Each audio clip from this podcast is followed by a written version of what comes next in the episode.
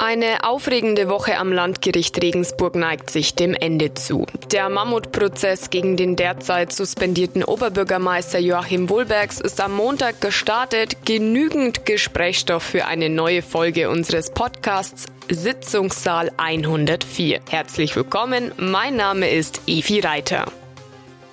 Gespannt warteten am Montag die Journalisten auf das Eintreffen von Joachim Wohlbergs und den drei Mitangeklagten. Es folgte ein Blitzlichtgewitter. Mittendrin unsere Reporter aus dem Medienhaus. MZ-Redakteurin Marianne Sperb erlebte diese erste Woche hautnah mit und hat dementsprechend viele Eindrücke mitgebracht. Marianne, schön, dass du da bist. Ja, liebe Hörer, schön, dass wir in die Folge zwei unseres neuen Formats Podcast Sitzungssaal 104 starten. Vielleicht gehen wir einfach chronologisch vor in dieser Woche. Am Montag ging's los. Teilweise standen die Journalisten und Zuschauer schon früh vor dem Landgericht. Der erwartete Andrang, der blieb aber aus. Ja, wir hatten äh, die Einschätzung von vielen anderen Beobachtern auch geteilt, dass bereits ab sieben oder halb acht Uhr viele Menschen am Besuchereingang warten, um einen der wenigen, relativ wenigen Plätze im Saal 104 zu bekommen. Das war nicht der Fall. Tatsächlich blieben dann auch am ersten Tag ungefähr die Hälfte der 42 für Zuhörer reservierte Plätze offen. Joachim Wohlbergs kam dann mit seinen Anwälten, sagte natürlich erstmal nichts. Im Gerichtssaal wurde dann knapp eineinhalb Stunden lang die Anklageschrift vorgetragen. Eine Zahl kam da recht häufig vor. Ja, in der Tat 9900 Euro. Spende XY, Datum XY, 9900 Euro. Das ging minutenlang. Die beiden Vertreterinnen der Staatsanwaltschaft, Dr. Ingrid Wein und Dr. Christine Ernstberger, haben äh, mit der Verlesung all dieser Zahlungen, rund 50, die sich dann summierten auf einen Betrag von mehr als 450.000 Euro vom, äh, aus dem Umfeld von Volker Tretzel, die beiden Staatsanwaltschaftsvertreterinnen haben diese Zahl 9.900 Euro minutenlang wiederholt und das hat die Wucht der Vorwürfe eigentlich sehr deutlich gemacht. Diese paar Minuten, da ist klar geworden, was ist da passiert. Es folgte recht schnell eine erste Pause, nachdem der Anwalt von Franz W. Dr. Markus Birkenmeier einen Antrag gestellt hatte, dass das Verfahren eingestellt werden müsse. Ein Paukenschlag gleich zu Beginn. Wie lange ist denn eigentlich Pause und was machen Journalisten und Zuhörer in dieser Pause? Wird da heiß diskutiert? Ja, die Zuhörer bzw. die Medienvertreter ähm, tauschen ihre Meinungen und Eindrücke dann in der Pause nach. Oft sieht man auch äh, den einen oder anderen Vertreter der Verteidigung im Kur kurzen äh, Video im Interview mit einem der Sender oder einem der Medienvertreter. Natürlich besprechen sich auch Angeklagte und Verteidiger an einer anderen Ecke miteinander und sehr oft ist Thomas Polnick, der Justizsprecher, dann umringt von Journalisten, die gern möchten, dass er ihnen juristische Feinheiten erklärt. So war das auch nach dem Antrag von Dr. Birkenmeier. Der Hintergrund dieses Antrags war, das Landgericht hat ein Verfahren zugelassen wegen des Verdachts von Vorteilsnahme, Annahme und Vorteilsgewährung. Die Anklage der Staatsanwaltschaft lautete auf Bestechung und Bestechlichkeit. Bei diesem Verdacht ist die Staatsanwaltschaft, bei diesem Vorwurf ist die Staatsanwaltschaft auch geblieben. Und der Unterschied zwischen beiden Vorwürfen betrifft natürlich nicht nur das Strafmaß, sondern auch das Vorgehen bei Ermittlungen. Und diese Dinge hat dann Thomas Polnick zum Beispiel in einer der Pausen erläutert. Mittags sind die Pausen länger, ansonsten sind die angesetzt auf ungefähr 10, 15 Minuten. Was machen die Angeklagten in dieser Zeit? Man weiß ja, Joachim Wohlbergs ist Raucher zum Beispiel. Ja, natürlich. Äh, er geht auch raus, äh, raucht eine Zigarette. In der längeren Pause geht er mit seinen Verteidigern ein Happen essen in der Nähe und bespricht sich und sammelt sich wieder. Das ist ja alles eine emotional sehr strapaziöse Situation. Dieser erste Tag war sehr aufregend für alle Beteiligten. Du hast fleißig unseren Live-Ticker befüllt. Das stelle ich mir unglaublich anspruchsvoll vor. Immerhin muss ja jeder Satz einwandfrei formuliert sein. Generell kann man sich sich's vielleicht vorstellen wie simultan übersetzen. Man hört Sätze, man äh, dreht sie einmal im Gehirn um und tippt sie ein, indem man dann zusammenfasst, was man gehört hat, weil man nicht alle Worte, alle Zitate äh, wiedergeben kann, weil man, weil die Zeit ja nicht reichen würde. Aber das ist auch ein Prozess, in dem man relativ schnell reinkommt. Wie schaffst du es, dass die Leser die Luft sozusagen des Sitzungssaals schnuppern können? Also beim Live-Ticker geht es darum, einerseits ein Bild zu geben, was jetzt gerade im Moment in Saal 104 passiert.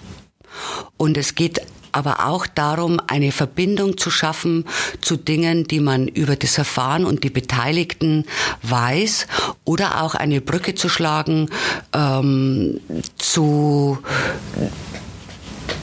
zum Beispiel zu dem Buch in Liebe Anja, in Liebe Jana von Anja Wollbergs, wo auch Dinge angetippt werden. Und so entsteht dann eine Art von äh, oder sollte entstehen eine Art von dicht gewebten Teppich, bei dem man auch aufnimmt, was man äh, beobachtet im Saal, wenn etwa Richterin Elke Escher bei sehr langwierigen äh, Ausführungen und Wiederholungen ihren Stift in die Hand nimmt und den dreht. Und aus dieser Mischung entsteht dann ein komplexeres Bild, anhand dessen sich die Leser äh, Eindrücke verschaffen können. Wir springen zu Tag zwei, ein aufregender Tag, emotional. Es folgte am Dienstag die sogenannte Einlassung von Joachim Wohlbergs. Er durfte sich, wie angekündigt, ausführlich äußern. Das tat er. Knapp fünf Stunden lang erklärte er seine Sicht der Dinge. Ja, in der Tat. Das war der, die Stunde von Joachim Wollbergs, auf die er sich schon sehr lange gefreut hatte, wie er anfangs auch mehrfach betont hatte. Und er hat äh, weit ausgeholt. Zu Beginn hat er erläutert, wie es ihm und seiner Familie und seinem Umfeld ging ähm, mit Beginn der Ermittlungen und auch mit dem Tag seiner Verhaftung im vergangenen äh, Januar, im Januar 2017. Und was er geschildert hat, war tatsächlich aufwühlend, äh, sehr geeignet, auch äh, Empathie zu erzeugen. Man hat äh, mitgefühlt und mitgefiebert mit ihm, wenn er Details erzählt hat.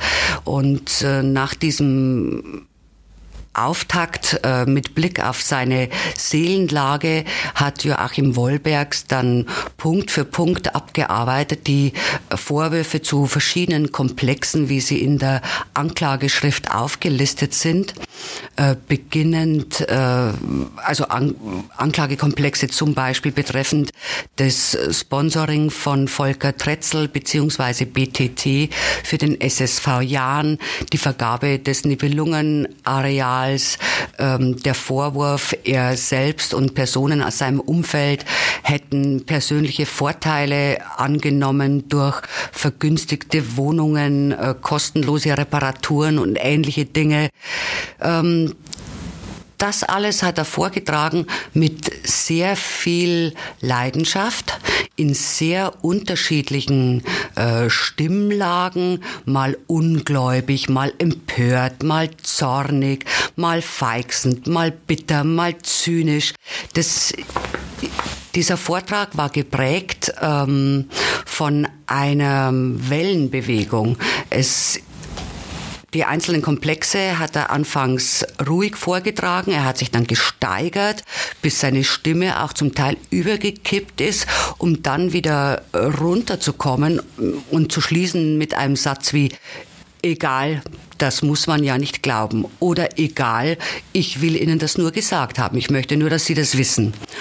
Und ähm, das ist dramaturgisch tatsächlich äh, ähm, eine gewisse Kunst. Äh, es, natürlich fällt einem das Wort großes Kino ein, ja, aber es war auch mehr als das. Man hatte schon den Eindruck, jemand stülpt sich da innerlich aus und er glaubt tatsächlich das, was er sagt, was über den tatsächlichen Wahrheitsgehalt wiederum nichts aussagen muss. Ich habe mit der Kamera vor dem Sitzungssaal gewartet und ich habe draußen fast jedes Wort verstanden, weil Joachim Wohlbergs lautstark erzählt hat.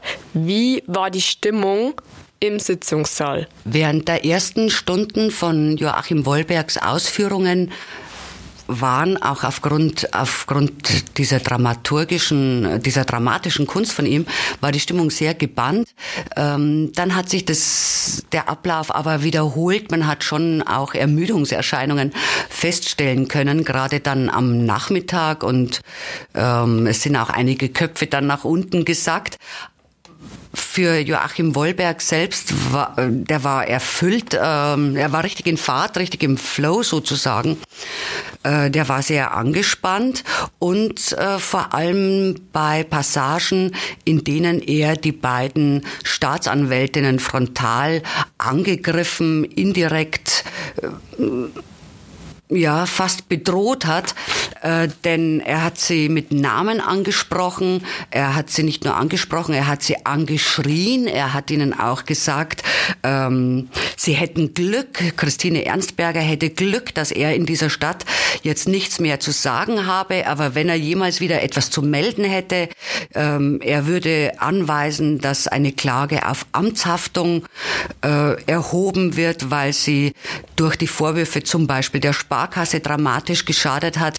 Also man hatte das Gefühl, wenn nicht die beiden Tische und der Zeugenstuhl in der Mitte zwischen äh, Joachim Wollbergs und Christine Ernstberger gestanden hätte, man hatte den Eindruck, er hätte sie auch äh, noch mehr angegriffen. Und das war schon ein Moment, wo auch ähm, auf den Zuschauer, Zuhörerbänken und bei der Journalistenbank hörbar die Luft eingesaugt worden ist jeder hat empfunden, da ist eine Grenze überschritten worden. Von Richterin Escher war die Reaktion, sie hat sich kurz aufgerichtet, nichts gesagt. Und dann war Pause. Das hat äh, dann natürlich die, die Spannung rausgenommen. Wie geht es jetzt weiter in den nächsten Tagen? Nach der ausführlichen Äußerung von Joachim Wollbergs wird ab kommenden Montag, 1. Oktober, der Komplex Jahn im Mittelpunkt stehen.